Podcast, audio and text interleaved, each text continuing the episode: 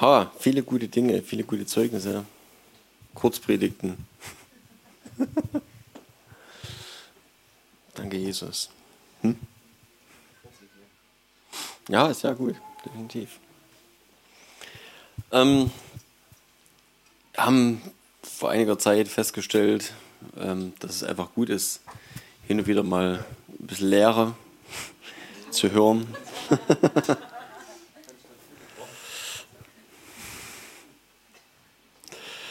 und äh, ja, ich, wenn wir bestimmte Grundthemen, ich, ich hätte, würde gerne mal anfangen mit einem Thema. So. Vielleicht kriegt man irgendwie eine Reihenfolge hin, mal sehen. Ähm, was es wird wahrscheinlich so sein, dass der ein oder andere sagt, kenne ich schon, weiß ich schon, langweilig oder keine Ahnung was. weiß ich nicht. Aber ich glaube, dass es äh, viele, wir hätten, also wir haben das bis jetzt nicht gehabt, dass wir irgendwie einen Grundkurs haben. Von daher äh, glaube ich, ist es gut, wenn wir das hin und wieder einfach mal samstags mit bearbeiten, weil es wird sicherlich den einen oder anderen geben, dem, wo da ein paar Lücken sind. Und ja, in, ich will mal mit dem Thema anfangen.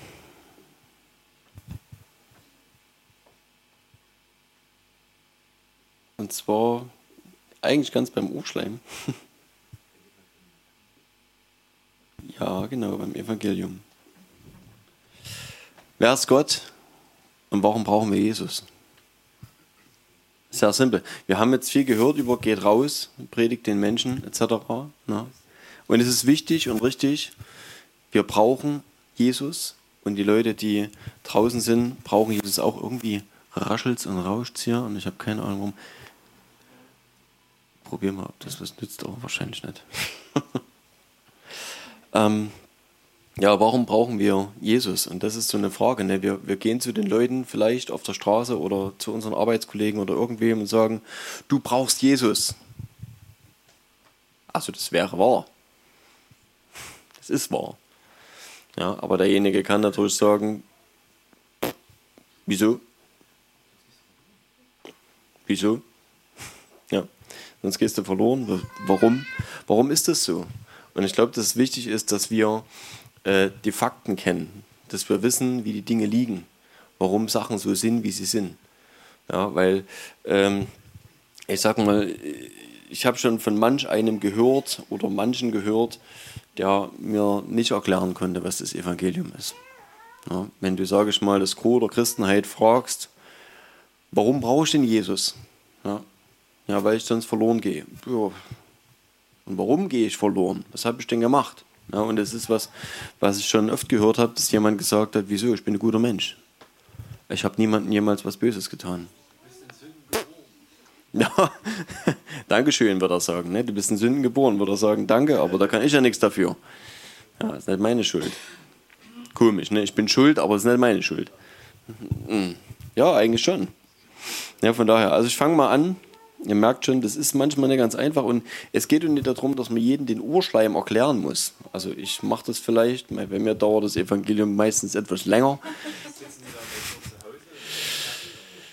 Das ist immer, äh, ja. ähm, ich, mittlerweile kriege ich es bestimmt auch kürzer hin. ja. Es kommt an. Also ich habe schon, wenn ich Zeit habe auf Arbeit zum Beispiel, wir haben manchmal Praktikantinnen und Praktikanten und äh, da äh, hat man manchmal viel Zeit. Also kann man sich auch mal ein paar Tage Zeit lassen, je nachdem so. Ne? Aber das ist ja nicht immer so. Aber wichtig ist, dass wir alle wissen, worum es eigentlich geht und warum die Dinge so sind, wie sie sind. Und ähm, was ich für unheimlich wichtig halte, ist, dass wir auch wissen, wie die Herrschaftsverhältnisse liegen, weil darum geht es eigentlich. Das ist grundlegendes Evangelium. Das ist das Klären der Herrschaftsverhältnisse. Vielleicht mal so in den Raum gestellt. Ich lese mal ein bisschen was vor, mal sehen, äh, wo wir so rauskommen. Äh, ähm, es gibt ein Evangelium, da geht es im Prinzip genau damit los, warum wir das Evangelium so haben, wie wir es haben. Äh, und zwar das Evangelium von Johannes, das steht ganz am Anfang. Äh, Im Anfang war das Wort. Wir wissen, wer das Wort ist. Es ist Jesus. Und das Wort war bei Gott und das Wort war Gott. Eigentlich schon unglaublich, was da drin steckt. Ich wollte eigentlich das ganze Kapitel lesen, aber das ist schon mal Hammer. Ne? Es sind ein paar, paar wichtige Dinge einfach schon dort in dem einen Satz drin. Am Anfang war das Wort, wir reden, beim Anfang reden wir tatsächlich also von dem Anfang unserer Erde. Ne? Also das, was ist die Voraussetzung dafür, dass unsere Erde so existiert, wie wir sie kennen. Unsere Welt, äh, inklusive äh, der ganzen Dinge, die damit zu tun haben. Das Wort war bei Gott und das Wort war Gott. Wir lesen hier von Jesus. Was Johannes hier meint, ist also die Person Jesus. Dieses war am Anfang bei Gott. Alles ist durch dasselbe entstanden und ohne dasselbe ist auch nicht eines entstanden, was entstanden ist. Also wir wissen, ohne Jesus existiert nichts. Alles ist in ihm, durch ihn, zu ihm, von ihm. Alles ist, dreht sich um Jesus. Das ist schon mal unglaublich stark. Ja, weil wir wissen, die Personen Gottes kennen wir als den Vater, Jesus und den Heiligen Geist. So, das sind alles, also ich meine, ihr merkt schon, das sind alles Basics, die vielleicht nicht unbedingt jeder immer sich so verinnerlicht. Ne? Wenn wir einen Grundlagenkurs machen wollen, dann müssen wir natürlich auch die Dinge, die eh schon eigentlich jeder weiß oder wissen sollte, mit benennen. Ne? Wir glauben an, wir haben das draußen am äh, unserem Glaubenszeugnis steht das mit drinne. Ne? Das hängt ja draußen, wenn man reinkommt, hängt an der Wand Glaubenszeugnis. Glaubensbekenntnis, Entschuldigung. Ja, das Glaubensbekenntnis. Ne? Also wir haben tatsächlich auch eins hingehängt. Das gibt es ja allgemein von den Gemeinden und Kirchen haben das ja üblicherweise so. Aber es ist, glaube ich, ganz gut. Und zu wissen, wir glauben an den Vater, an den Sohn und an den Heiligen Geist. Und jede dieser drei Personen, dieses dreieinigen Gottes, ist notwendig und wichtig. Ja? Und keine davon können wir weglassen. Wir können den Vater nicht weglassen, wir können Jesus nicht weglassen und wir können den Heiligen Geist nicht weglassen. Wir brauchen jeden von diesen dreien. Ähm, gut. In ihm war das Leben.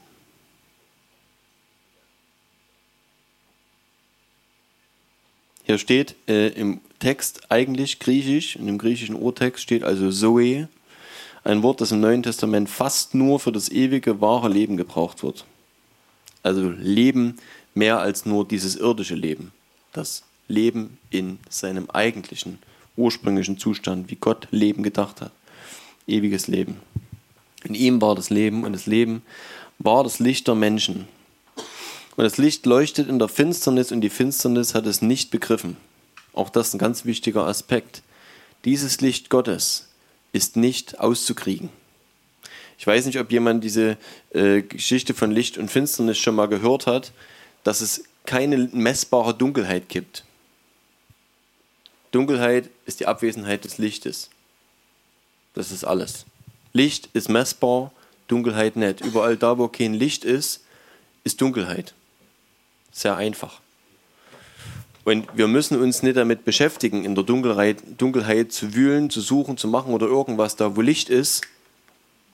Da werden wir sehen. Und da ist Dunkelheit automatisch oder wird Dunkelheit vertrieben. Und je heller das Licht, umso weniger Dunkelheit. So viel zu Herrschaftsverhältnissen. Ja? Auch darum wird es gehen. Herrschaftsverhältnisse sind sehr simpel und wir haben auch immer nur diese beiden. Wenn wir von, äh, von Herrschaftsverhältnissen reden, dann geht es hier wirklich nur um Gut und Böse, um Gott und alles das, was ihm entgegensteht.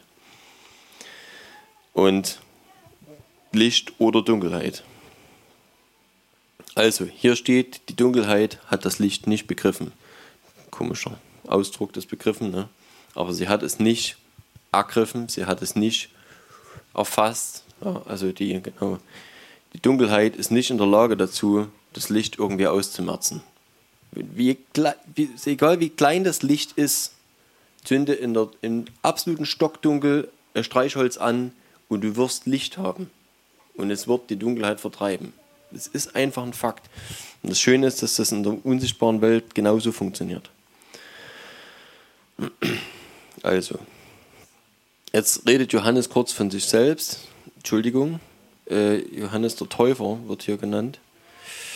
Ähm, nicht der Evangelist. Also, hier redet Johannes von, oder, oder, oder, oder? Ich glaube, er spricht von Johannes dem Täufer. Genau. Es war ein Mensch von Gott gesandt, sein Name war Johannes, also wir hören vom Täufer. Dieser kam zum Zeugnis, um von dem Licht Zeugnis zu geben, damit alle, die, äh, alle durch ihn glaubten. Nicht er war das Licht, sondern er sollte Zeugnis geben von dem Licht. Das wahre Licht, welches jeden Menschen erleuchtet, sollte in die Welt kommen. Das ist Jesus. Ja. Aber in der Welt und die Welt ist durch ihn geworden. Das sind wieder ne, diese ganzen Dinge nochmal, die ganzen Herleitungen. Er war in der Welt, das ist Jesus also selber. Und die Welt ist durch ihn geworden, doch die Welt erkannte ihn nicht. Er kam in sein Eigentum und die Seinen nahmen ihn nicht auf. Also Jesus ist als Gott, als Schöpfer, als die Kraft, durch die die Welt geschaffen wurde, ja, das Wort, durch das die Erde geschaffen ist, die Welt geschaffen ist, jeder Mensch geschaffen ist. Er ist in diese Schöpfung hineingekommen ja, und diese Schöpfung hat ihn nicht erkannt. Die Seinen haben ihn nicht erkannt. Sie haben ihn nicht aufgenommen. Sie haben, als, haben Jesus als solchen nicht erkannt. Und das ist im Übrigen auch sehr interessant. Es ist uninteressant, in welcher Gestalt, in welcher Form etwas vor dich kommt. Das, was wichtig ist, ist der Wahrheitsgehalt. Das, was drinne steckt, der Inhalt. Egal, was außen zu sehen ist. Wir müssen hinter die Kulissen schauen. Wir müssen sehen, was steckt eigentlich drinne. Und das ist immer so. Wir, wir reden von unsichtbaren Dingen und da ist es viel wichtiger, was ist drinne und die Menschen, wenn sie damals gesehen hätten, wer Jesus ist, also nicht äußerlich, sondern was er tut, was er repräsentiert, dass er gut ist, dass er den Vater repräsentiert und alles das zeigt und tut, was er vom Vater hört und sieht, dann hätten sie ihn erkannt. Und diejenigen, die das gemacht haben, die haben ihn erkannt. Aber viele wollten es einfach auch nicht sehen. Es gab diese also, die ihn aufnahmen. Ne? Es steht, die Seinen nahmen ihn nicht auf, die im Großen und Ganzen, allen aber, die ihn aufnahmen, denen gab er das Anrecht, Kinder Gottes zu werden, denen, die an seinen Namen glauben, die nicht aus dem Blut, sondern äh, noch aus dem Willen des Fleisches, noch aus dem Willen des Mannes, sondern aus Gott geboren sind. Und das ist ein interessanter Vers. Robby hat mal darüber, ich glaube, gepredigt, ich denke schon. Ähm, man hat nochmal den Punkt draufgelegt und den Finger auf den Punkt gelegt. Alle, die ihn aufnahmen, denen gab er das Anrecht, äh, Kinder Gottes zu werden. In anderer Übersetzung heißt es das Recht oder die Vollmacht. Soll heißen, Jesus aufgenommen heißt noch nicht, dass du als Kind Gottes lebst. Du hast das Recht, als Kind Gottes zu leben. Ob du es tust, ist deine Entscheidung. Auch eine ganz wichtige Geschichte, wenn es darum geht, mit Gott eine Beziehung zu führen, wenn wir äh, davon reden, Kind Gottes zu sein, ähm, dann ist es nicht automatisch so, dass du Jesus kennenlernst oder wenn du ihn überhaupt so kennenlernst, aber erstmal das Evangelium glaubst. Ja, wir lesen ja auch, dass wer glaubt und bekennt, dass Jesus der Herr ist, äh, dass der gerettet ist. Ähm, beziehungsweise wer glaubt und getauft wird. Bitte? Und ähm, dann bist du gerettet. Aber gerettet ist nicht gleichzeitig ein Leben als Kind Gottes. Das ist ein Unterschied. Und es ist das, wo wir hinwollen eigentlich. Wir wollen Kinder Gottes sein und wollen als das leben, weil wir werden nur den Vater repräsentieren, wir werden nur äh, Ausstrahlung, göttliche Ausstrahlung haben, ähm, wenn wir Kinder Gottes sind. Ansonsten bist du ein geretteter Sünder. Und es unterscheidet sich kaum was, unterscheidet dich kaum was von der Welt, sondern es ist dann nur so schnapp ab, noch rausgefischt, vorm Saufen. Und äh, das ist nicht das, was Gott sich für uns gewünscht hat. Ja, er wünscht sich, dass wir in seine Familie aufgenommen werden. Und hier steht nochmal wie, ja, die an seinen Namen glauben, die nicht aus dem Blut noch aus dem Willen des Fleisches, sondern äh, äh, Entschuldigung, noch aus dem Willen des Mannes, sondern aus Gott geboren sind. Ja, und Jesus sagt mal, dass wir, sagt er, wir hatten vor uns Thema Nikodemus, ja, sagt er zu Nikodemus, dass wir aus Wasser und Geist geboren sein müssen.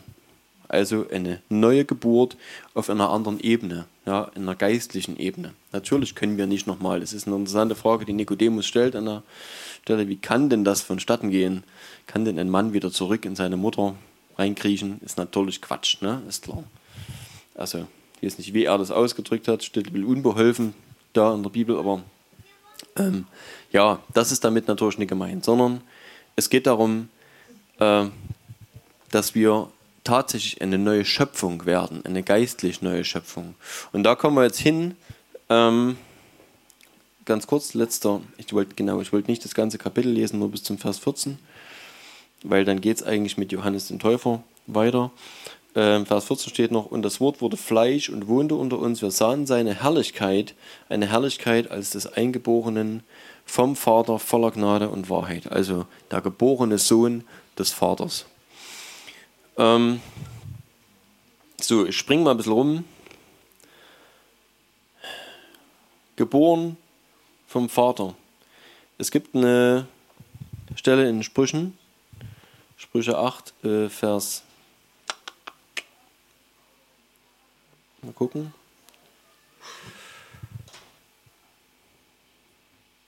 Sprüche 8, Vers 22. Wir finden sowohl in Sprüchen als auch in, äh, in den Psalmen und natürlich auch in den Propheten, ist klar, sehr viele äh, Prophetien. In den Propheten ist es relativ klar, dass dort Prophetien stehen. Ähm, in Sprüchen, mh, vielleicht kann man sich denken, und im Psalm ist auch sehr interessant, David war ein Prophet. Wenn er prophetisch Lobpreis gemacht hat, ja, in seinen Anbetungszeiten, sind dort auch echt krasse Prophetien entstanden. Soll heißen, der Heilige Geist hat ihn inspiriert, hat ihm die Worte in den Mund gelegt ne, und äh, es sind dort Sachen geschrieben, die uns vieles erklären. Die Dinge erklären, die den geistlichen Raum zum Beispiel erklären. Erklären, in welcher Beziehung Jesus zum Vater steht oder was der Vater zu Jesus sagt. Super interessant. Es ist nicht so viel, aber das eine oder andere finden wir dort. Und hier finden wir zum Beispiel was, die Selbstoffenbarung der Weisheit steht ja bei mir in der Überschrift. Wer ist die Weisheit? Auch das ist Jesus. Jesus sagt über sich selber zum Beispiel ja mal, ich bin der Weg, die Wahrheit und das Leben. Wir lesen, dass er das Wort ist, ohne dass nichts geschaffen wurde. Und an der Stelle, jedenfalls glaube ich das, können wir auch die Weisheit sehen. Auch die ist Jesus. Ähm, jedenfalls in der Beschreibung, wie sie hier zu finden ist. Wir können definitiv, ist auch der Geist der Weisheit, ist auch der Heilige Geist, keine Frage. Ja, aber hier ist eine interessante Beschreibung. Stellt euch mal vor, an, der, an dieser Beschreibung jetzt nicht ein abstruses Wort Weisheit, sondern wirklich eine Person. Ja? Stellen wir uns mal vor, Jesus ist wirklich diese Person, äh, der auch alle Weisheit inne hat. Dann ähm, steht hier was ganz Interessantes, weil dann wird aus dieser Person auf einmal wirklich ähm, ja, steht die Person in einem Verhältnis. Der Herr besaß mich, gehen wir mal davon aus, das ist Jesus, ne? Der Herr besaß mich am Anfang seines Weges, ehe er etwas machte. Gucken wir hier rein. Ich habe immer noch so eine Ergänzung drin stehen. Ah, na, komm. Genau. Vor seinen Werken, also vor aller Zeit. Ich war eingesetzt hier steht als andere Übersetzung nochmal gesalbt oder durch Salbung eingesetzt. Ja, das Wort wird also im Psalm als gesalbt verwendet. Ich war eingesetzt von Ewigkeit her vor dem Anfang, vor den Ursprüngen der Erde. So, also wir sehen hier, Jesus war also vor, bevor diese Erde geschaffen hat, äh, wurde schon da. Als noch keine Fluten waren, wurde ich geboren, als die wasserreichen Quellen noch nicht flossen. Sehr interessant, wir lesen hier von der Geburt. Ja. Und wenn wir lesen von äh, dem eingeborenen Sohn, das hatten wir vorhin gerade erst, ähm, Johannes, ja, der eingeborene Sohn vom Vater, der in, in diese Welt gekommen ist, dann lesen wir hier tatsächlich von einer Geburt. Also nicht von einer Schöpfung, sondern von einer Geburt. Das ist also nochmal ein Unterschied. Wie, keine Ahnung, ich kann es nicht erklären, aber wir, es gibt einfach vom Wort her einen Unterschied. Ne? Und wir können das in der Bibel so nachvollziehen. So. Also hier lesen wir von einem von einer Geburt, einem Wesen, was geboren wird. Also wie gesagt, deswegen komme ich auch drauf, dass es also eine Person ist und nicht nur Weisheit an sich. Ähm, okay, so wo war ich? Vers 24. Als noch keine Fluten waren, wurde ich geboren, als die wasserreichen Quellen noch nicht flossen. Ehe die Berge eingesenkt wurden, vor den Hügeln wurde ich geboren. Als er die Erde noch nicht gemacht hatte und die, Flut, äh, und die Fluren. Ich verrutsche hier. Die ganze Summe des Erdstaubes. Als er den Himmel gründete, war ich dabei, als er einen Kreis abmaß auf der Oberfläche der Meerestiefe als er die Wolkendroben befestigte und Festigkeit gab den Quellen der Meerestiefe, als er dem Meer seine Schranke setzte. Mal ganz kurz. Genau. Damit die Wasser seinen Befehl nicht überschritten. Als er den Grund der Erde legte, da war ich Werkmeister bei ihm. Äh, gibt es zwei Übersetzungen. Einmal gibt es hier Werkmeister äh, oder aber, hier steht an anderer Stelle, sein Liebling oder Schoßkind. Ziemlich cool. Also Werkmeister, es würde im Prinzip alles zutreffen. Ja, Jesus als der Werkmeister, als das Wort, was alles geschaffen hat, im Prinzip ausführt. Ne? Aber der Vater ist der, der spricht, der Schöpfer. Ähm, aber genauso sein Liebling oder Schoßkind, was wiederum Jesus ist. Ne? Also auch Jesus ist. Ähm, sehr interessant, auch was er jetzt beschreibt, diese Beziehung einfach zwischen dem Vater und dem Sohn. Als er den Grund der Erde legte, da war ich äh, sein Liebling oder Werkmeister bei ihm, war Tag und Nacht seine Wonne und freute mich vor seinem Angesicht alle Zeit. Ich freute mich auf seinem Erdkreis und hatte meine Wonne an den Menschenkindern. Genau. Ja, doch, ich noch zu. Ähm, und nun, ihr Söhne, hört auf mich Wohl denen, die meine Wege bewahren, hört auf Unterweisung, damit ihr weise werdet und verwerft sie nicht. Wohl dem Menschen, der auf mich hört, indem er täglich an meiner Pforte wacht und die Pfosten meiner Türen hütet. Denn wer mich findet, der findet das Leben und erlangt Wohlgefallen von dem Herrn. Wer mich aber verfehlt, tut seiner Seele Gewalt an. Alle, die mich hassen, lieben den Tod. Das trifft sowohl auf Weisheit als auch auf Jesus zu. Ja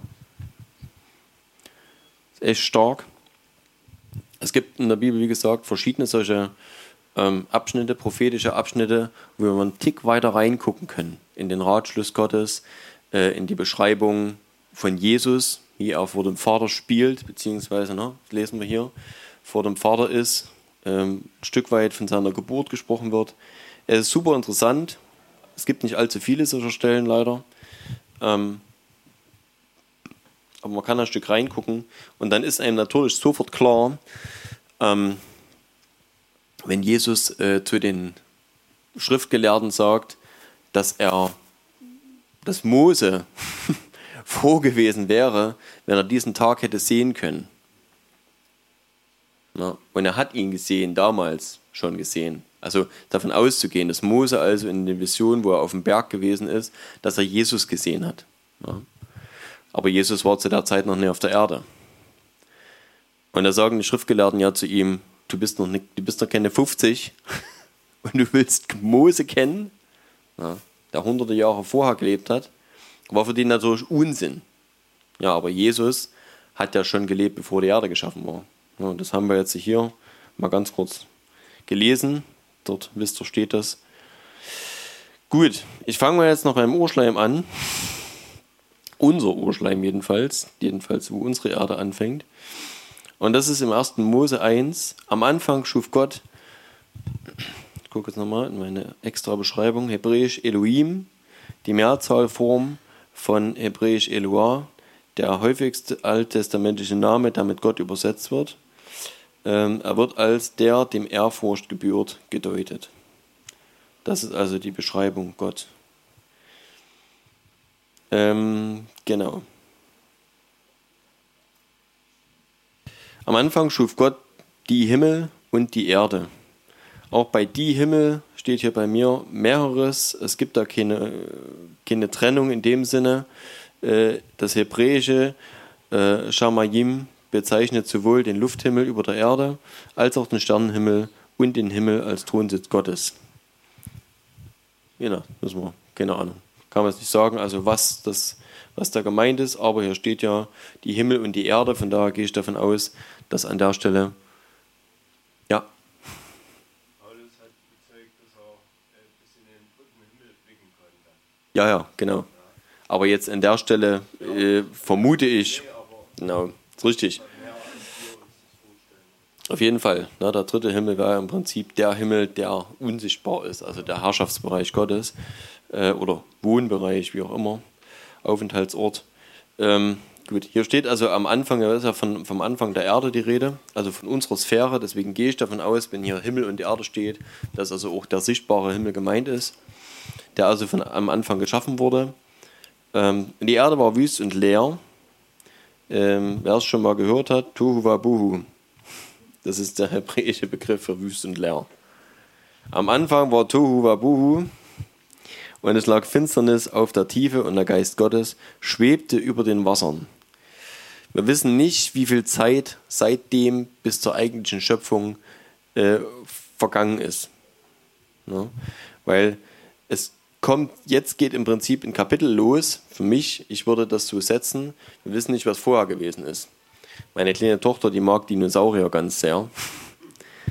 Und Bitte? Ich habe noch eine Frage. Du sagtest gerade Elohim. Ja. Mehrzahl? Eloah. Hm? Elohim, die Mehrzahl von Eloah. Also steht da Elohim schon? Das, hier steht nur Gott. Äh, Hebräisch, ja, die Mehrzahl, das kann gut sein, ja. In dem Fall wären es mehrere Schöpfer gewesen, weil ja Vater, Sohn und Heiliger Geist. Wir haben ja vorhin gerade gehört, Jesus war an der Schöpfung beteiligt. Ja. Ich habe genau über die Stelle auch schon mal gehört, dass es eigentlich ähm, grammatikalisch ein Unding heißt, weil schuf steht in der Einzahl. Also eigentlich heißt es am Anfang schuf die Götter, die Himmel und die Erde. Ja, genau. Und das ist quasi damit äh, grammatikalisch geht das nicht besser aufzulösen, weil ja Gott, die Götter, ähm, ja. ist die Dreieinigkeit. Genau. Richtig. Also in dem Fall, wie gesagt, es ist halt ein Stück weit immer der Übersetzung geschuldet, ne, dass es bei uns grammatikalisch so ist, dass wir sagen der, die, das. Ne, äh, und es da einen Unterschied gibt eben. Aber natürlich wissen wir, es ist ein dreieiniger Gott und deswegen ist es trotzdem mehrere. Es sind mehr, mehrere Personen. Ne, also der Vater und Jesus und der Heilige Geist sind immerhin schon mal drei Personen. Ähm, genau. So, also ich war bei den Dinosauriern.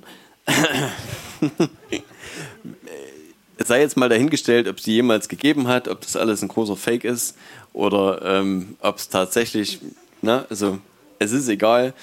Ähm, wir lesen äh, im Hiob gibt es äh, ziemlich am Ende, wer äh, sich, wer die ganzen, naja, wie soll ich sagen, ich habe früher als äh, noch Jugendlicher habe ich versucht, die Bibel durchzulesen und bin im Hiob stecken geblieben.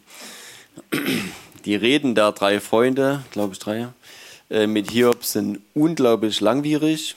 Ähm, da stirbt man schon mal ab. Also wer vorhat, die Bibel durchzulesen, was empfehlenswert ist, äh, und bleibt dort stecken, einfach Hiob überspringen. Aber empfehlen kann ich trotzdem nicht alles, genau.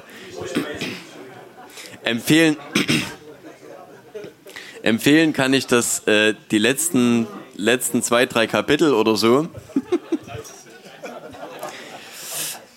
Den Anfang und das Ende. das ist bei manchen langweiligen, bei manchen langweiligen Filmen auch sinnvoll, dass man im Prinzip nur den Anfang anguckt, vorspult, sich das Ende noch anguckt und dann ausstellt. nee, also nur wenn, also ich sag mal so, wenn euch das dazu bringen sollte, dann die Bibel komplett wegzulegen, dann überlest, also überspringt das und lest dann einfach weiter. ähm, also, äh, Hiob ist eine sehr, sehr interessante Geschichte. Das zwischendrin sind langwierige Unterhaltungen zwischen den Freunden und Hiob, die ihm also alle beibringen wollen und am Ende seine Frau leider auch, ähm, dass er doch Gott äh, absagen soll. Und äh, er tut das nicht. Ja. Ähm, Hiob bleibt Gott treu. Und es gibt am Ende eine äh, Szene oder wie man das nennen will, ein Kapitel halt oder zwei, wo Gott sich Hiob offenbart. Auf eine Art und Weise, äh, wie möglicherweise nur sehr, sehr, sehr, sehr weniger, wenige Menschen Gott jemals gesehen haben. Ich würde sagen, maximal eine Handvoll, vielleicht, keine Ahnung, also in dieser Form. Dort sehen wir oder lesen wir, wie also Gott ähm, ihm im Anführungszeichen sogenannten Wettersturm begegnet und ihm sich offenbart in einer doch gewissen Herrlichkeit und Macht und Stärke. Und er fragt ihn dort, ähm, bestimmte Dinge, ob er dabei war, ob er das überhaupt einsehen kann, wer Gott ist und was Gott geschaffen hat und was er sich dabei gedacht hat, Dinge so oder so gemacht zu haben. Das ist so ein bisschen so ein Schlagabtausch. Und, ähm, und dort nennt Gott also zwei Tiere, mindestens zwei, die wir nicht kennen, die wir so nicht sehen können, den Behemoth und den Leviathan. Zwei gigantische Tiere, so werden sie beschrieben, die mit keinem Tier, was wir heute kennen, vergleichbar sind. Und ähm, von daher will ich mal die Dinosaurier-Theorie nicht ganz beiseite legen und halte es durchaus für möglich, dass es vielleicht zwischendrin, irgendwann, vorher, ne, auf der Erde noch irgendwas anderes, eine andere Schöpfung, keine Ahnung, gegeben hat, bevor dann letztlich äh, die Menschheit draufgesetzt wurde, wieder auf eine neue Wüste Erde. Ich weiß es nicht, wie gesagt. Das ist nur, ich lasse das mal im Raum stehen. Möglicherweise gab es dazwischen einfach noch Luft. Ein paar tausend Jahre, keine Ahnung. Das ist bei Gott nicht wirklich wichtig, weil äh, ich glaube, David sagt mal, dass tausend Jahre bei Gott sind wie ein Tag. Zeitrechnung ist für Gott nicht so relevant. Ja. Also das Zeitraumgefüge, das ist mehr bei uns auf der Erde, was kreiert ist, das haben wir hier, aber es sieht in Ewigkeit anders aus. Da wird das alles irgendwann, ganz interessant, wird das alles mal zusammengeklappt. Ja, die, wir lesen der Offenbarung und es gibt auch noch das Buch Henoch zum Beispiel, was nicht in der Bibel enthalten ist. Dort gibt es auch so ein paar äh, Beschreibungen davon, wie der Himmel zusammengerollt wird, so wie eine Buchrolle. Ja. Und so können wir uns nicht wirklich vorstellen, aber für Gott ist es, denke ich, irgendwie so. Wie man halt, ihr kennt ja vielleicht diese Pop-Up-Bücher, wenn du so dieses Buch aufklappst und dann entsteht da irgendwie so eine Landschaft, kommt ein Haus oder irgendwas, ne, was da so reingebastelt ist und dann sich so ineinander zusammenfaltet. So ungefähr ist wahrscheinlich die irdische Dimension für Gott. Ähm, für ihn ist das kein, kein Problem. Ne? Für uns ist das also alles sehr real, aber ich glaube, wenn wir äh, einmal gestorben sind und aufwachen, so würde ich das nennen, wenn wir aufwachen in seiner Realität, dann ist das alles wie ein Traum gewesen. Also dann ist das, was wir jetzt erleben, glaube ich, sehr, sehr unwirklich. Und äh, wir werden sehen, in welcher Realität Gott lebt. Ähm, okay, also, und Gott sprach, es werde Licht und es wurde Licht und Gott sah, das Licht, dass das Licht gut war, da schied Gott das Licht von der Finsternis und Gott nannte das Licht Tag und die Finsternis nannte er Nacht und es wurde Abend und Morgen. Äh, äh, das war der erste Tag. Also, so jetzt, ich überspringe jetzt die komplette Schöpfung fast die komplette Schöpfung. Ähm, wir lesen also, wie er jetzt die Schöpfung, wie er die Erde schafft, wie wir sie heute kennen. Ungefähr. Ja. Garten Eden hat bis jetzt von uns niemand gesehen, der ist ja ver verborgen. Auch das äh, kann man sich vielleicht so vorstellen, dass der einfach in einer anderen Dimension versteckt ist. Ja. Also irgendwo auf dieser Erde ist der Ort, wo der Garten Eden eigentlich ist, aber wir können ihn definitiv nicht wahrnehmen. Ähm, jetzt, genau, Erschaffung des Menschen ab äh, 1. Mose 1, ab 26. Und Gott sprach, auch hier finden wir auch das Wir, das Meer, äh, das, also diese, ne, wie die Gottheit, Gott miteinander reden, die Götter, Götter. Hier steht, und Gott sprach, lasst uns Menschen machen. nach unserem Bild, uns ähnlich. Ich glaube, dass es sehr wichtig ist, das zu verstehen. Wenn wir jetzt über, über Herrschaft reden, ich hoffe, ich komme da noch hin, ich will jetzt nicht zu lang ziehen, aber zieht sich. Ähm, wenn wir über Herrschaft reden, müssen wir verstehen, was, warum ist dieser Kampf überhaupt da. Ja. Ich kann es ja mal vorwegnehmen. Warum will der Teufel um jeden Preis die Menschheit Gott abspenstig machen? Warum will Gott, dass, äh, äh, warum will der Satan, dass Menschen verloren gehen? Weil das ist sein Plan. Ja. Satan ist ein Engel, ein Gefallener. Wir werden vielleicht, können wir noch mal behandeln, demnächst irgendwann. Ähm, er war bei Gott. Ich denke auch vor Erschaffung der Erde. Ja, in seiner Herrlichkeit. Er ist äh, in einer herrlichen Gestalt gewesen. Er hat, äh, ich glaube jedenfalls, dass man das so deuten kann, äh, also auch den Lobpreis geleitet im Prinzip im Himmel. Er war an einem speziellen Ort der Anbetung und äh, er hat sich aufgrund seines Wesens, ne, Stolz spielt dort eine äh, entscheidende Rolle, äh, und natürlich aber auch der Dinge, die er an sich gesehen hat, Schönheit und so weiter, überhoben Gott gegenüber und ähm, war irgendwann der Meinung, er muss aus dieser Herrschaft Gottes raus. Er möchte gern sein eigener Gott sein. Und genau das hat er den Menschen vorgeschlagen. Das ist das, wo wir noch hinkommen, wo eigentlich das Problem liegt. Ja, und warum? Und ich hatte am Anfang schon gesagt, worauf ich hinaus will, heute ist das Verständnis, warum brauchen wir Jesus? Warum ist es unabdingbar, dass wir Jesus haben und dass Jesus ähm, uns freikauft? Ja? Und wir sind, und das steht hier, also im 1. Mose 26, dass Gott uns ihm ähnlich gemacht hat. Wir sind das Abbild Gottes. Alles, was du bist, ist ein kleines bisschen Gott. Jesus hat mal gesagt, ähm, dass Gott uns selber Götter nennt. Wir finden an einer anderen Stelle diese Form von Herrschaft, ähm, dass äh, Gott zu Mose sagt, Aaron soll mit dir gehen, er soll für dich sprechen und du sollst sein Gott sein soll heißen sein Vorgesetzter. Ja. Gott heißt in dem Fall Herrscher. Ja, das ist hier die Übersetzung. Und hier steht also, lasst uns Menschen machen nach unserem Bild, uns äh, genau, nach unserem Bild. Die sollen herrschen über die Erde im Meer, äh, die, Entschuldigung, die Erde im Meer, genau, die Fische im Meer und über die Vögel des Himmels und über das Vieh und über die ganze Erde, auch über alles Gewürm, das auf der Erde kriecht. Also falls schon mal jemand gehört hat, dass alle Lebewesen gleich sind und gleichberechtigt und das stimmt nicht. Okay? Der Mensch herrscht und es soll er. Der Mensch ist definitiv höher angesiedelt als die Tiere. Sie sollen herrschen, steht hier.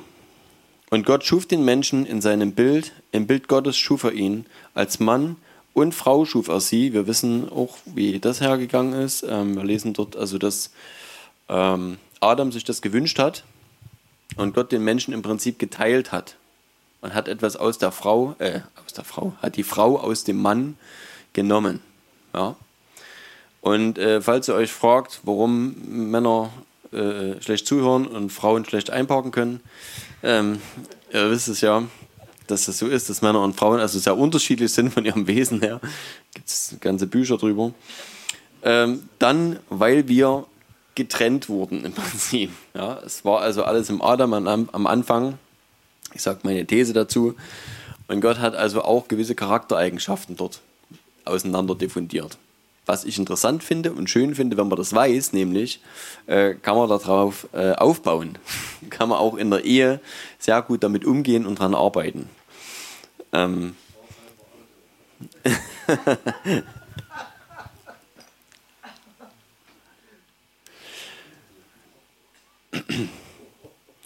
also, hier steht also als Mann und Frau schuf er sie. Ähm, wie gesagt, wer das wissen will, man kann da später nochmal drauf eingehen. Und Gott segnete sie und Gott sprach zu ihnen, jetzt kommt der Segen, Seid fruchtbar und mehrt euch und füllt die Erde und macht sie euch untertan und herrscht über die Fische im Meer, über die Vögel des Himmels, über alles Lebendige, das sich regt auf der Erde. Und Gott sprach, siehe, ich habe euch alles samentragende Gewächs gegeben, das auf der ganzen Erdoberfläche wächst. Auch alle Bäume, an denen samentragenden Früchte sind, die sollen euch zur Nahrung dienen. Aber allen Tieren der Erde und allen Vögeln des Himmels und allem, was sich regt auf der Erde, äh, äh, allem, in dem eine lebendige Seele ist, äh, habe ich jedes grüne Kraut, zur, grüne Kraut zur Nahrung gegeben und es geschah so. Also hier nochmal die Speise aufgeteilt. Wir kriegen alles, was Früchte hat. Und die Tiere das Gras. Und so funktionieren auch die Mägen. Ähm, genau, und es geschah so. Wie gesagt, na, also das war so gedacht. Und nach dem Sündenfall hat sich ein bisschen was geändert. Und Gott sah alles, was er gemacht hatte, und siehe, es war sehr gut, und es war der Abend, und es wurde morgen der sechste Tag. Gut, also hier der Auftrag, geschaffen, in Gottes Ebenbild zu herrschen. Und wir lesen hier keine Bedingung. Es gibt ja keine Bedingung, wo Gott sagt, wenn du lieb bist, mir gehorsam bist, irgendwas dann. Die Herrschaft des Menschen auf dieser Erde ist an keine Bedingung geknüpft. Und das ist eine absolute Macht im Prinzip, die Gott dem Menschen über die Erde gegeben hat und über die Lebewesen, die sonst der, außer den Menschen auf der Erde leben. Ja. So, und jetzt kommt der letzte Punkt, den ich heute anreißen will. Der Sündenfall. Und was hat es mit der Schuld auf sich? Und zwar muss ich da mal vorspringen. Ähm, halt. Da ist er gleich im nächsten, übernächsten Kapitel. 1. Mose 3. Hier steht 1. Mose 3, Vers 1. Aber die Schlange. Die Schlange steht in der Schrift öfter für den Teufel oder Satan ein gefallenes Engelwesen. Die Schlange war listiger als alle Tiere des Feldes, die Gott der Herr gemacht hatte, und sie sprach zu der Frau, sollte Gott wirklich gesagt haben, dass ihr von keinem Baum im Garten essen dürft? Also wenn ihr mit, ich hätte fast gesagt, mit einer guten Lüge, wenn ihr mit einer cleveren Lüge zu tun habt, die ist unglaublich clever aufgebaut. Also so unglaublich auch wieder nicht, aber die verfolgt eigentlich, die funktioniert immer auf, auf demselben Prinzip die behauptet etwas, was immer einen Teil Wahrheit und einen Teil Unwahrheit enthält. Ja. Mit dem Teil Wahrheit lockt sie im Prinzip, weil es ist so ähnlich, ja, das könnte ja passen. Und dieser kleine Hauch, wo was drin ist, was absolut unwahr ist, das sollst du schlucken. Das sollst du irgendwie aufnehmen, ohne zu widersprechen. Weil war ja auch was Wahres dabei. Ja. Und so funktioniert Lüge. Und Satan ist definitiv der Meister der Lüge. Er ist der Vater der Lüge. Ja, so wird er in der Bibel beschrieben. Jesus selbst sagt das. Und ähm, er hat also das Lügen erfunden im Prinzip. Und das macht oftmals die Sache so schwierig und es ist unglaublich wichtig für uns auch, dass wir zum Beispiel, es ist in der Bibel auch von verschiedenen Gaben die Rede, äh, die Gabe der Geisterunterscheidung haben. Ich glaube, dass es eine sehr wichtige, vielleicht heutzutage umso mehr noch, eine sehr wichtige Gabe ist, dass du, egal ob du alle Fakten kennst, egal ob du, na, das ist oftmals schwer zu hinterschauen, egal ob du denjenigen kennst, der da gegenüber steht und ein Zeugnis vielleicht schon von dem von jemand anderen hast, der sagt, vor dem musst du dich hüten, der sagt ständig die Unwahrheit. Ne? Es ist oftmals ähm, eher so, dass du das spürst, ob da Wahrheit gesprochen wird oder Lüge. Also Gott kann dir das definitiv zeigen und ich glaube, das ist in der heutigen Zeit, na eigentlich immer schon, das ist glaube ich immer schon extrem wichtig gewesen, dass wir auf den Heiligen Geist hören und dass der Heilige Geist uns wirklich sagt, was ist Wahrheit, was ist Lüge. Und ich für meinen Teil habe in, äh, in meiner Jugend irgendwann eine Entscheidung getroffen, weil ich kann nicht mehr sagen, warum das so war, aber Gott hat mich dort äh, mit dem mit dem Finger oder ja immer drauf gedrückt und gesagt, pass auf, das, du musst dich entscheiden, was du willst. Und ich habe mich äh, entschieden, nie zu lügen und immer die Wahrheit zu suchen, in allem. Und ich merke das in meinem Leben, wie das mich, wie soll ich sagen, unglaublich beschäftigt immer. Wahrheit ist für mich das höchste Gut. Das kann ich so sagen. Das steht über allem, bei mir jedenfalls. Ich halte Wahrheit für unheimlich wichtig und bin immer auf der Suche nach der Wahrheit, egal in welchem Thema, egal um was es geht. Weil, und Jesus sagt das auch schon an einer anderen Stelle, die Wahrheit, Entschuldigung, sagt das Jesus? Ich nicht genau, wie das selber. Die Wahrheit würde euch frei machen. Wir lesen es jedenfalls in der Bibel. Und das bezieht sich nicht nur auf die Wahrheit des Evangeliums. Wahrheit setzt immer frei. Immer. Weil alles andere, was nicht Wahrheit ist, ist Lüge und Lüge bindet. Immer. Da gibt es keinen zwischendrin. Und wir werden bei vielen Dingen, wenn es um den geistlichen Bereich geht, feststellen, es gibt nur entweder oder. Es gibt keine Grauzonen. Ja. Bei Gefühlen, sage ich mal, ne, wenn wir mit Menschen unterwegs sind, ja, sicherlich. Es wird immer, wir Menschen, Menschen stecken in einem Prozess, wir werden viele Dinge haben, wo wir sagen, okay, da bin ich noch nicht so weit, da kann ich noch, oder ne, keine Frage. Aber wenn es um die unsichtbare Welt geht, da gibt es keine Grauzonen. Und Gott kann nicht mit Sünde, wir sehen das im Alten Testament, ja, Gott kann nicht mit Lüge, Gott kann nicht mit Sünde. Sowas findet nur auf der Erde statt. Gott nutzt es sogar, das haben wir auch im, äh, im Alten Testament lesen wir das, dass Gott tatsächlich Lüge nu nutzt, aber eben nur auf der Erde, mit Leuten, die sowieso schon ihre Entscheidung getroffen haben. Ja. Dort kann das durchaus passieren. Gibt da ein Beispiel im Alten Testament. Aber äh, im Großen und Ganzen ist Gott wahrhaftig, also nicht im Großen und Ganzen, Gott selbst ist absolut wahrhaftig, absolut treu, die Wahrheit. Jesus sagt ja selbst, das ist die Wahrheit ja, der Weg, die Wahrheit und das Leben.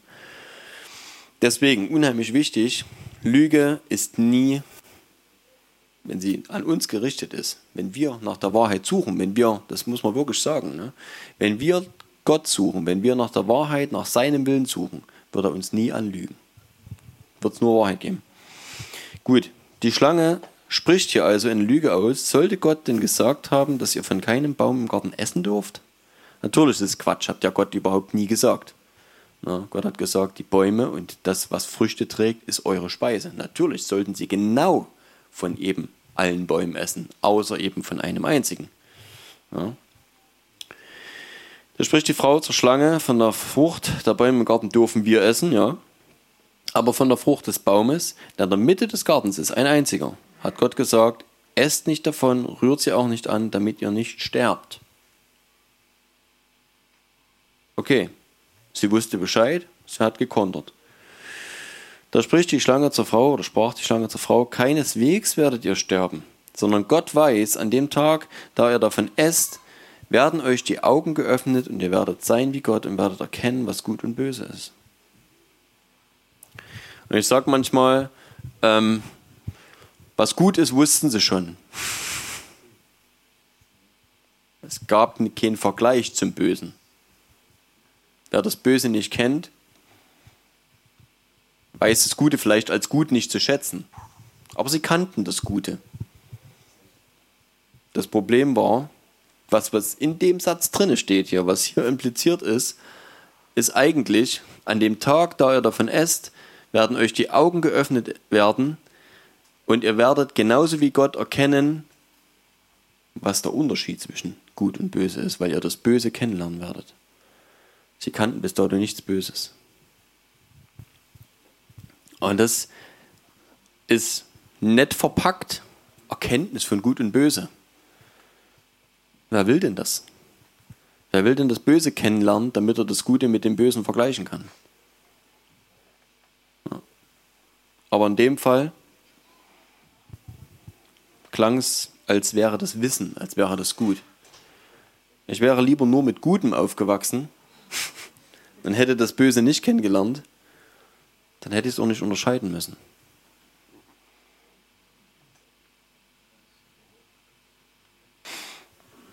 Naja. Also die Frau sah, jetzt kommt was ganz Wesentliches, was Sünde äh, eigentlich fast immer vorausgeht, und das ist die Lust der Augen. Und die Frau sah, jetzt kommt das zweite, also der zweite Punkt, dass von dem Baum gut zu essen wäre und dass er eine Lust für die Augen und ein begehrenswerter Baum wäre, weil er weise macht. Also beides. Ne? Gut anzusehen und dann noch schlau, schlau werden draus.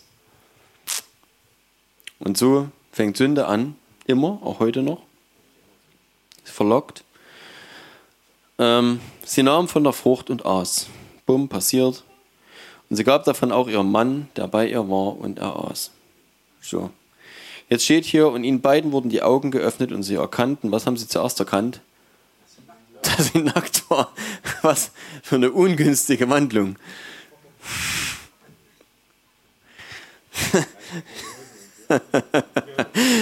sie haben sich nackt gefühlt. Sie kannten das, die waren nackt vorher schon. Warum wussten sie es nicht? Es war nicht schlimm. Es gab keine Scham. Es gab Es gab kein negatives Gefühl dabei. Sie waren eingehüllt in Gottes Wohlwollen, in Gottes Wohlfühlen. Das war einfach herrlich. Und jetzt auf einmal war was weg. Sie haben was erkannt. Scham. Und es hat eine weitere Dimension. Es hat eine geistliche Dimension. Sie banden sich Feigenblätter um und machten sich Schurze. Ähm, und sie hörten die Stimme Gottes des Herrn, der am Garten wandelte, als der Tag kühl war. Das war nämlich immer so, dass er abends sich mit den Menschen unterhielt, dass er abends in den Garten gekommen ist. Irgendwo gibt es das auch nochmal, glaube ich. Äh, kann man das nochmal lesen in der Bibel? Müssen wir mal suchen. Ähm, also, wenn der Tag kühl war, abends ist er durch den Garten gegangen und hat mit seinen Freunden reden wollen. Das ist Gott. Er kam und hat mit ihnen reden wollen. Na, nu, haben sie gemerkt, Mist gebaut. Nackt. Oh. Blätter umgebunden. Und der Mensch und seine Frau versteckten sich vor dem Angesicht Gottes des Herrn hinter den Bäumen des Gartens. Und jetzt kommt eine Frage eines allwissenden Gottes. ja, was fragt er wohl? Da rief Gott der Herr den Menschen und sprach, wo bist du? Wer Kinder hat, kennt das. Verstecken spielen mit Kindern. Du weißt genau, wo das Kind steckt. Du hörst es lachen. Sitzt irgendwo in der Ecke unterm Tisch. Siehst die Füße rausgucken. Wo bist du?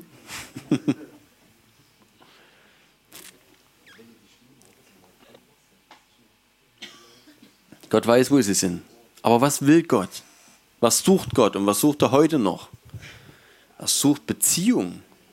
Er sucht den Menschen, der kommt und sagt, hier bin ich. Hier bin ich. Und er sucht ihn. Er wollte ihn nicht, er wollte nicht hinterm Baum, ne? Wisst schon, sitzt er hier hinten, kommt Gott rum. Puh. Das macht Gott nicht. Gott will uns locken, dass wir zu ihm kommen. Nun, der Mensch antwortet und sagt, ich hörte deine Stimme im Garten und fürchtete mich, denn ich bin nackt und darum habe ich mich verborgen. Ja. Er hat gemerkt, es ist was anderes, er hat sich nackt gefühlt und ich glaube auch bloßgestellt vor Gott. Was hat Nacktheit? Das ist eine Bloßstellung. Ja. Und so Gott gegenüberzutreten, zu wissen, ich bin nackt an der Stelle, es war nie ein Problem gewesen, aber auf, ein, auf einmal stehen sie vor Gott und fühlen sich unwohl. Vor allem in seinem Angesicht, weil sie wissen, sie haben was falsch gemacht, weil sie sich komisch vorkommen. Ja? Und sie verstecken sich vor ihrem Schöpfer. Und Gott sagt, wer hat dir gesagt, dass du nackt bist? Hast du etwa von dem Baum gegessen, von dem ich dir geboten habe, dass du nicht davon essen sollst? Da antwortet der Mensch, die Frau, die Frau, die du mir zur Seite gestellt hast, die gab mir von dem Baum und nicht aus. Wir kennen das. Also nicht generell, dass Frauen jetzt das Problem wären, sondern es ist immer jemand anders. Ich? Nee.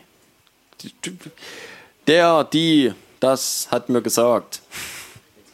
Ja, ich habe nur gemacht, was ich sollte, was mir gesagt wurde. Ja, sehr schwierig. Am Ende nützt es eh nichts, aber es zeigt halt, ne, wir wollen nicht schuldig sein, wir wollen nichts falsch gemacht haben. Und wir haben Angst vor Strafe, natürlich. Interessant. Warum haben sie Angst vor Gott?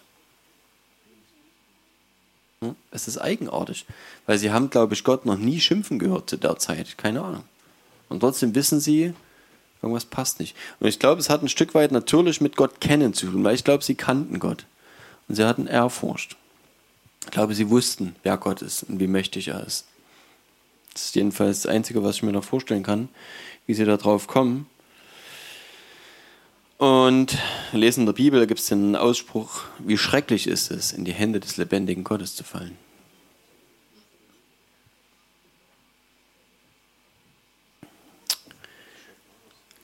Jetzt kommen gewisse Strafen. Ja, Und ich will nur bis zu einem gewissen Punkt gehen. Also sie werden alle, die werden am Ende rausgeworfen. Äh, interessant ist, Gott ist der Erste, der ein Tier schlachtet. Äh, vielleicht mal für diejenigen, äh, dass ihr das mal hört. Also hier steht, und der Herr machte Adam und seiner Frau äh, äh, Kleider aus Fell und bekleidete sie. Ja, woher hat er das Fell? Also es war dann ganz normal auch, dass Tiere geschlachtet wurden. Also der nächste Sohn dann, also der zweite Sohn, Abel, hatte Schafe, hat diese geopfert. Also das war dann ganz normal, Tiere zu töten. Ich denke bis zu dem Zeitpunkt nicht, aber später war das ganz normal, dass Tiere also auch getötet wurden, gegessen äh, und das Fell und etc. Ne? Also alles so mit verwertet wurde. Gott hat das angefangen eigentlich und hat ihnen warme Klamotten gegeben erstmal. Ja. Und sie begleitet. Mit Fell, weil sie selber hatten ja erstmal sich nur Blätter umgehangen. Gut. Ganz kurz noch zum Rauswurf. Also Gott bestraft, und zwar steht im Vers 14, da sprach Gott der Herr zur Schlange, weil du dies getan hast, sollst du verflucht sein, mehr als alles Vieh und mehr als alle Tiere des Feldes. Ähm, ja. Auf deinem Bauch sollst du kriechen und Staub sollst du fressen dein Leben lang. Bauchkriechen, äh, es gibt tatsächlich irgendwie, habe ich das mal gesehen in einer Sendung, dass also irgendwie noch rudimentäre Ansätze von Beinen in Schlangen zu finden sind. Ähm, ja, die ist wahrscheinlich mal eher wie eine Echse gekrabbelt mit Beinen. Ähm, mittlerweile eben dann nur noch auf den Bauch gekrochen und Staub fressen. Dein Leben lang. Und ich will Feindschaft setzen zwischen dir und der Frau, zwischen deinem Samen. Und jetzt, um nochmal genau hinzugucken, hier ist also von dem einen Samen die Rede. Nicht von vielen. Ja, Feindschaft zwischen deinem Samen und ihrem Samen und er, dieser eine Samen, steht hier. Der eine Nachkomme, von dem hier die Rede ist. Er wird dir den Kopf zertreten und du wirst ihn in die Ferse stechen. Er würde den Kopf zermalmen und du wirst ihm die Verse, die Verse zermalmen. Hier finden wir, es steht hier bei mir im Anhang, äh, die erste Prophetie und Verheißung über den zukünftigen Erretter. Ein Nachkomme der Frau sollte den Teufel besiegen, wobei der Teufel auch ihn verwunden würde. Und in die Verse stechen, wir wissen, Jesus ist also, sind die Füße durchbohrt worden mit einem Nagel am Kreuz. Ne? Zum Beispiel. Und natürlich noch mehr, ne? klar, kam noch mehr dazu. Vielleicht gibt es noch eine tiefere Bedeutung äh, als nur den Fuß per se. Genau, aber hier ist also die Rede von dem Nachkommen, Samen ist also Nachkomme, äh, Jesus. Und interessant ist, wir lesen hier von, von der Errettung, von der Wiederherstellung dieses, Zust also dieses äh, kaputten Zustandes, der hier eingetreten ist zwischen Gott und den Menschen. Und schon hier, jetzt kann man sich natürlich fragen, was ist denn los? Warum hat es so lange gedauert? Es sind immerhin 4000 Jahre vergangen, ne, bis Jesus dann letztlich kam. Das ist echt viel. Also, ich glaube nicht ganz 4000, 3000 irgendwas, 3,7 oder so. Ähm, aber das ist relativ viel. Ne, so. Und ähm, wir lesen, und das ist vielleicht, ist eine These, wir lesen ganz oft Prophetien über Jesus. Weil es ja nichts Natürliches. Jesus ist ja nicht einfach so geboren, sondern Jesus ist ja äh, eine, soll ich denn sagen, ist ja vom Heiligen Geist geboren, so steht es in der Bibel. Er ist also aus dem Übernatürlichen, aus dem Überirdischen ne, auf die Erde gekommen.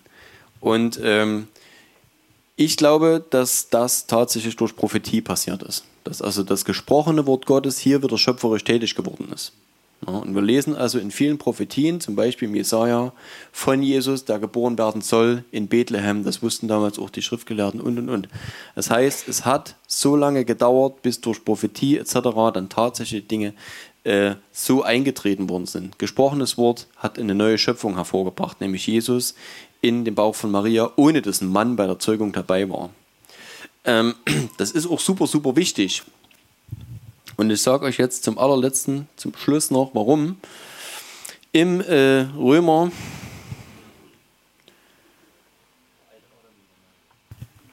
Ja, es ist also, es gibt einmal die, die Beschreibung von Adam. Das steht, dass durch einen Menschen, nämlich Adam, die Sünde in die Welt gekommen ist und durch einen anderen, den zweiten Adam, praktisch Jesus, der eine komplett neue Schöpfung gewesen ist, die Erlösung, die Rettung, ja, also die Sünde aus der Welt genommen wurde. Und das musste sein. Und jetzt sage ich euch noch kurz warum. Wir haben, äh, ich habe am Anfang angedeutet, es geht um Herrschaftsverhältnisse. Was bedeutet das? Ich nehme das mal vorweg. Ich könnte euch das noch raussuchen, aber es dauert auch zu lange, bis ich das jetzt A gefunden habe und B dann vorgelesen habe. Ähm, wir lesen im Hesekiel, im Prophet Hesekiel, vom König von Tyrus und an einer anderen Stelle vom König von Babylon. An beiden Stellen ist Satan gemeint. Dort ist von Luzifer die Rede und wir lesen dort, dass er in seiner Schönheit mit, seinen, mit den Edelsteinen bepackt und mit Musikinstrumenten und, und, und im Garten Eden wandelt. Sprich, er war bis zuletzt noch in seinem Amt. Er war noch nicht gefallen. Das ist jedenfalls das, was man daraus nehmen könnte, kann, was ich daraus nehme. Dort steht, er ist im Garten Eden gewesen als dieser wunderschöne Engel. Und dann, er ist ja nicht blöde. Er hätte nicht gegen Gott rebellieren können, ohne zu wissen, was er danach macht, wo es danach hingeht. Hätte er gegen Gott aufbegehrt, äh, wäre er einfach rausgeflogen und Feierabend. Und äh, Luzifer hat an der Stelle äh, etwas getan, und zwar hat er sich unter genau das, was ich vorher schon gesagt habe, diese Herrschaft des Menschen geflüchtet. Sprich, der Mensch hat ja ähm, das Mandat bekommen, über die Erde zu herrschen. Er hat einen Herrschaftsbereich zugewiesen bekommen. Ja, der Mensch hat ohne Bedingungen einen Herrschaftsbereich zugewiesen bekommen. Und dort stand, herrsch du über die Erde, mach sie dir untertan.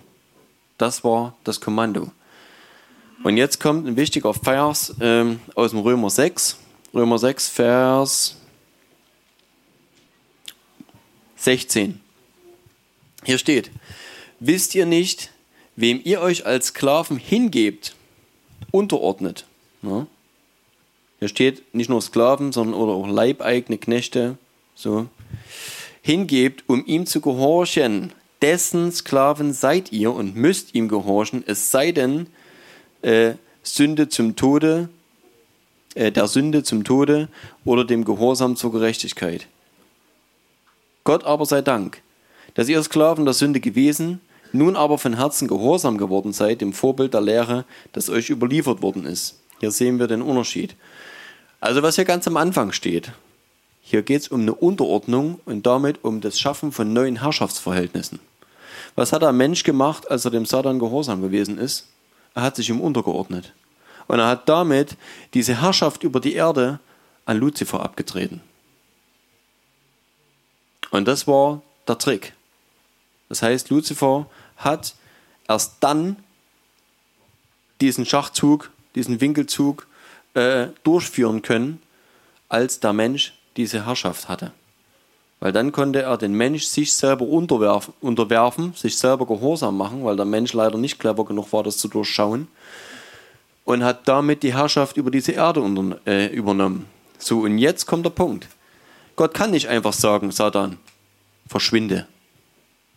Was sagt er dann? Ich habe mir rechtmäßig diese Herrschaft, die du den Menschen gegeben hast, ergaunert. Die Erde ist meine.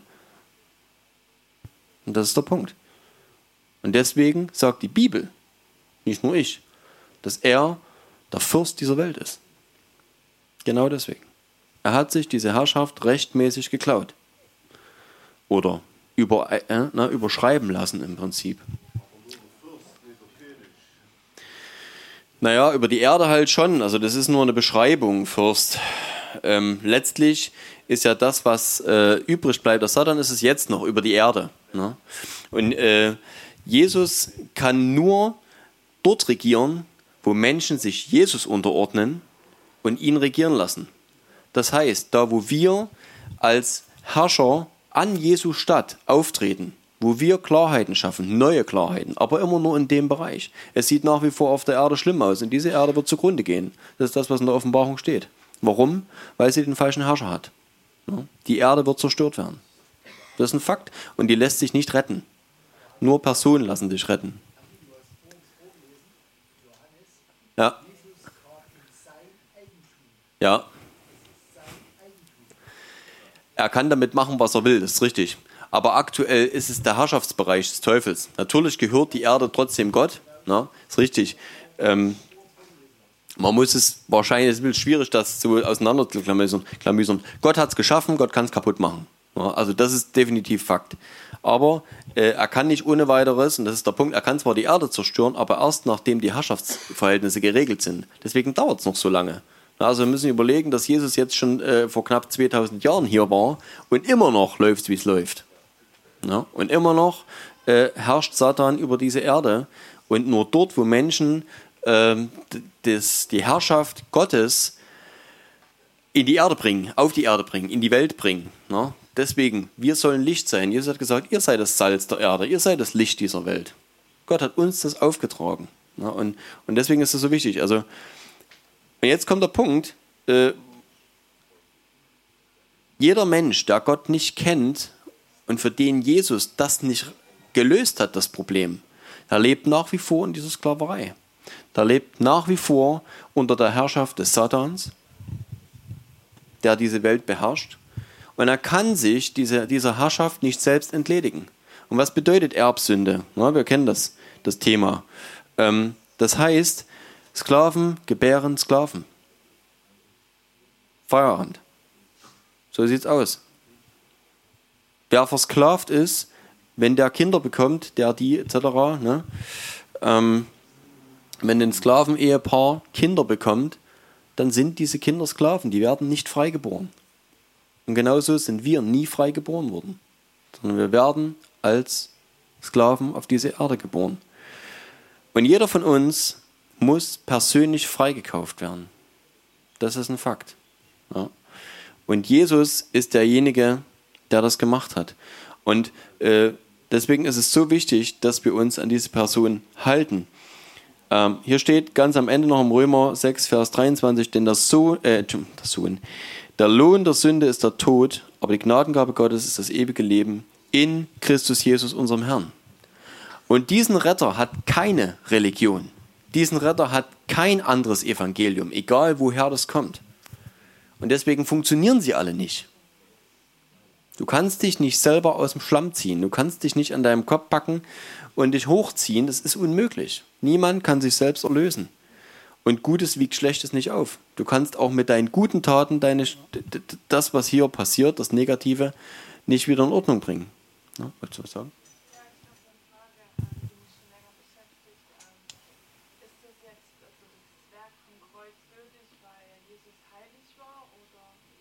Nee.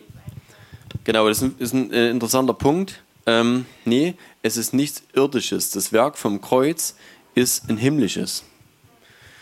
Das Werk vom Kreuz funktioniert nur deswegen, weil Jesus nicht von, einem, von, einer, von einer Frau geboren wurde, ähm, sondern von einer Jungfrau.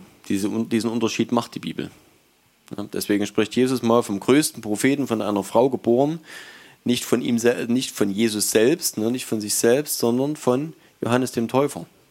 Das ist der letzte Prophet, der Jesus vorhergesagt hat und äh, also angekündigt hat, sein Herold, der, der ihm vorhergegangen ist, und der wurde tatsächlich von einer Frau geboren. Jesus selbst nicht. Jesus wurde von einer Jungfrau geboren.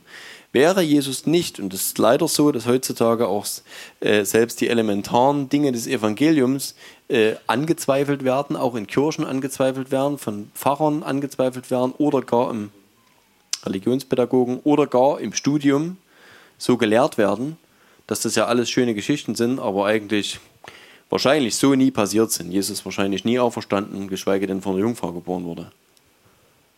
Wenn das so wäre, und Jesus wäre von Josef gezeugt worden. Oder aber nicht von Josef, sondern von einem anderen Mann. Wäre noch schlimmer, wäre ein Bastard. Also ihr wisst, was das heißt. Das Wort wird heute nicht mehr verwendet, weil es ja ganz normal ist heutzutage. Aber früher war das mal so, dass ein, ein Kind, ähm, das, das ist ein Kind, was also nicht in der eigentlichen Ehe gezeugt wurde, sondern von einem anderen Mann kam, dass das auch rechtelos war. Dieses Kind hat im Prinzip keinen Erbanspruch und nichts. Kein Titel, kein Name, kein gar nichts. So. Äh, das wäre Jesus dann gewesen. Dann hätte er von irgendeinem anderen Mann gezeugt worden sein, wenn schon Josef nichts davon wusste. Und ähm, dann wäre es erstmal so Käse gewesen, dann wäre Jesus an sich schon von Menschen her äh, ohne Rang gewesen und ohne Name. Aber noch schlimmer, Jesus wäre nie göttlich gewesen. Jesus wäre unter derselben, wäre auch als Sklave geboren worden. Er wäre als, ne, als genau der, in der genau derselben Sünde geboren wie wir. Das Kreuz hätte nichts gebracht. Das wäre absoluter Käse gewesen. Ne? Wäre so gewesen, genau. Ne? Ja. Und das ist aber nicht der Fall, sondern er wurde nur, also Maria durfte ihn austragen. Das war alles. Sehr gut, sehr schön, wunderbar, dass das so gewesen ist. Aber ja, er sollte Mensch werden. Und es gibt eben dort zwei wesentliche Punkte. Das eine ist, er ist Gottes Sohn, einzig und allein Gottes Sohn, vom Heiligen Geist in den Leib von Maria hineingesetzt. Und das zweite, was absolut wesentlich ist, trotzdem ist er als Mensch über die Erde gegangen und hat das menschliche Geschlecht repräsentiert. Weil es musste, so wie ein Mensch sich Satan untergeordnet hat, musste ein Mensch gegen Satan siegen. Und wie hat er das gemacht? Nun, er hat Satan nicht wirklich besiegt, in dem Sinne, dass er auf der Erde was geändert hat. Er hat den Herrschaftsbereich auf dieser Erde nicht geändert. Deswegen sage ich auch, die Erde an der Stelle, da ändert sich nichts. Die Erde wird vernichtet. Diese Schöpfung, wie sie jetzt existiert, in, in, wie diese Herrschaftsbereiche liegen, das ändert sich nicht. Aber für jeden Einzelnen, für jede Person hat er die Befreiung gebracht, hat er die Rettung gebracht. Auch das, ja. Genau. Das ist interessant. Satan hat genau dasselbe versucht wie bei Adam und Eva damals. Er hat versucht, was hat er gemacht? Er hat ihm was angeboten, damit er sich ihm unterordnet. Wieder genau derselbe Trick. Ja, genau. Er hätte ihn gekauft, aber mit der, na, also er hätte ihm alles Mögliche versprochen und gegeben, unter der Bedingung, dass er sich ihm unterordnet und ihn anbetet. Sprich, ihn als Herrscher anerkennt. Und es wäre genau dasselbe wieder eingetreten, wie das bei den Menschen schon seit dem Sündenfall ist. So, wie funktioniert das zur Rettung? Jetzt wirklich der allerletzte Punkt an der Stelle. Wir können uns nicht erlösen. Wir können uns nicht befreien von diesem Schlamassel, in dem wir da nun mal stecken oder starken. Ähm, der Punkt ist, Jesus hat, ohne dass er schuldig war, den Preis bezahlt. Er ist gestorben. Er ist hingerichtet worden, obwohl er keine Schuld hatte. So, und wir lesen, die Sünde, äh, der Sündesold ist der Tod. Nun, in Ewigkeit konnte er nicht im Tod, Totenreich gehalten werden, auch wenn er schon dort war. Ähm, sie mussten ihn wieder freigeben. Das Totenreich musste ihn wieder freigeben. Es ging nicht. Ne? Auch in Ewigkeit konnte er nicht tot bleiben, weil er ja ohne Sünde war. Aber er ist hingerichtet worden als solcher. Und ähm, wenn wir vor Gott stehen, eines Tages, und der Satan kommt als Verkläger der Brüder und Schwestern, kommt und stellt sich hin und sagt, pass mal auf, ich muss in die Hölle irgendwann. Und der hier ist kinddeut besser als ich. Er ist genauso scheiße wie ich. Der hat auch Mist gemacht, der hat sich genauso erhoben, wollte sein eigener Gott sein und, und, und, und, und. Ja. Ist genauso ein Sünder. Der muss genauso mit in die Hölle. Das am Rande übrigens. Die Hölle ist weder der Herrschaftsort Satans, ganz wichtig. Er ist nicht der Hölle entsprungen, sondern das ist sein Strafort. Er bibbert. Und die Dämonen auch. Die wollen da nicht hin. Ähm, aber er sagt, wenn ich dann dorthin muss, dann müssen alle anderen Menschen auch dahin. So, jetzt stehst du vor Gott und dann kommt Jesus und stellt sich neben dich und sagt, hier, Ritsch, Ratsch, der Schuldbrief wird zerrissen. Da ist zerrissen, da ist ans Kreuz geheftet. Das ist das, was Paulus sagt, so beschreibt Paulus das. Das, was uns vorgeworfen wird, wird unter einem einzigen Aspekt, unter einem einzigen Punkt fallen gelassen dass jemand anders sich neben dich stellt und das ist Jesus und es war der Einzige, der das konnte, der Mensch war und der als Mensch unschuldig gestorben ist, der sagt, ich habe für diesen oder für diese bezahlt. Und deswegen ist er frei von aller Schuld. Und nur deswegen sind wir gerettet. Das ist der einzige Grund. Und deswegen können wir Jesus so, so dankbar sein, natürlich, und dem Vater so, so dankbar sein. Wir lesen Johannes 3, Vers 16, ähm, dass der Vater die Welt so sehr geliebt hat, dass er seinen eingeborenen Sohn, wir haben das gelesen, ne, wer sein Sohn tatsächlich ist, wo er herkommt, dass er der geborene Sohn Gottes ist, dass er ihn hingegeben hat, das Wertvollste, was er hatte, für, seine, für die geschaffene Menschheit, dass er gesagt hat, es gibt nur eine einzige Lösung, es gibt nur einen einzigen Weg.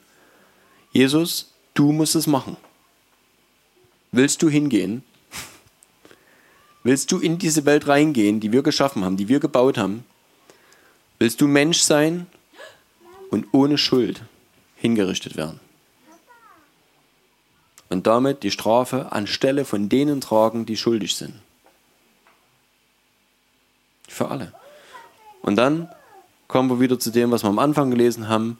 All denen, die ihn annahmen, und es geht auch darum, das anzunehmen. Allen, die das, alle, die das annehmen, die haben das Recht, Kinder Gottes zu sein. Amen. So, ging ganz schön lang. Ich denke, es ist ein Abschluss von dem Thema. Genau, das nächste Mal nochmal ein anderes Thema. Danke, Papa, dass du gut bist, dass es real ist, dass es echt ist dass du uns befreit hast, Herr. Dass wir dich lieben dürfen, weil du uns liebst, Herr, weil du uns zuerst geliebt hast. Jesus, dass du uns als deine Freunde bezeichnest, dass du uns Freunde nennst. Danke, Herr, dass du so gut bist, Herr. Danke für deine Gnade, Vater, dass du uns vergibst, dass du all unsere Schuld ans Kreuz geheftet hast dass du den Schuldbrief zerrissen hast.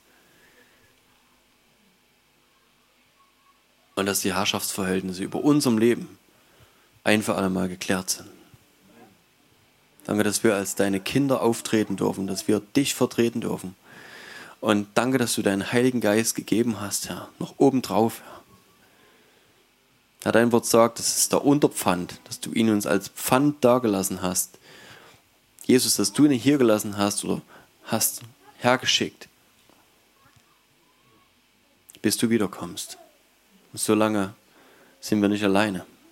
Danke, dass deine Kraft hier ist, dein Geist hier ist, deine Weisheit hier ist, deine Liebe hier ist, Herr.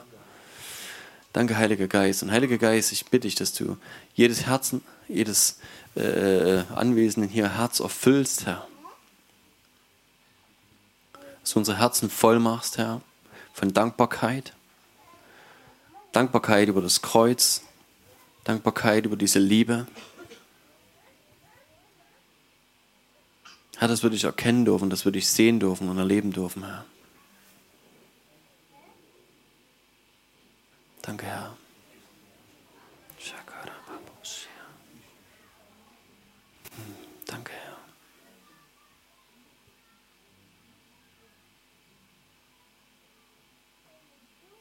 Herr, wir wollen es tief in unseren Herzen spüren, Herr. Wir wollen fühlen, wir wollen sehen, Herr, wie du,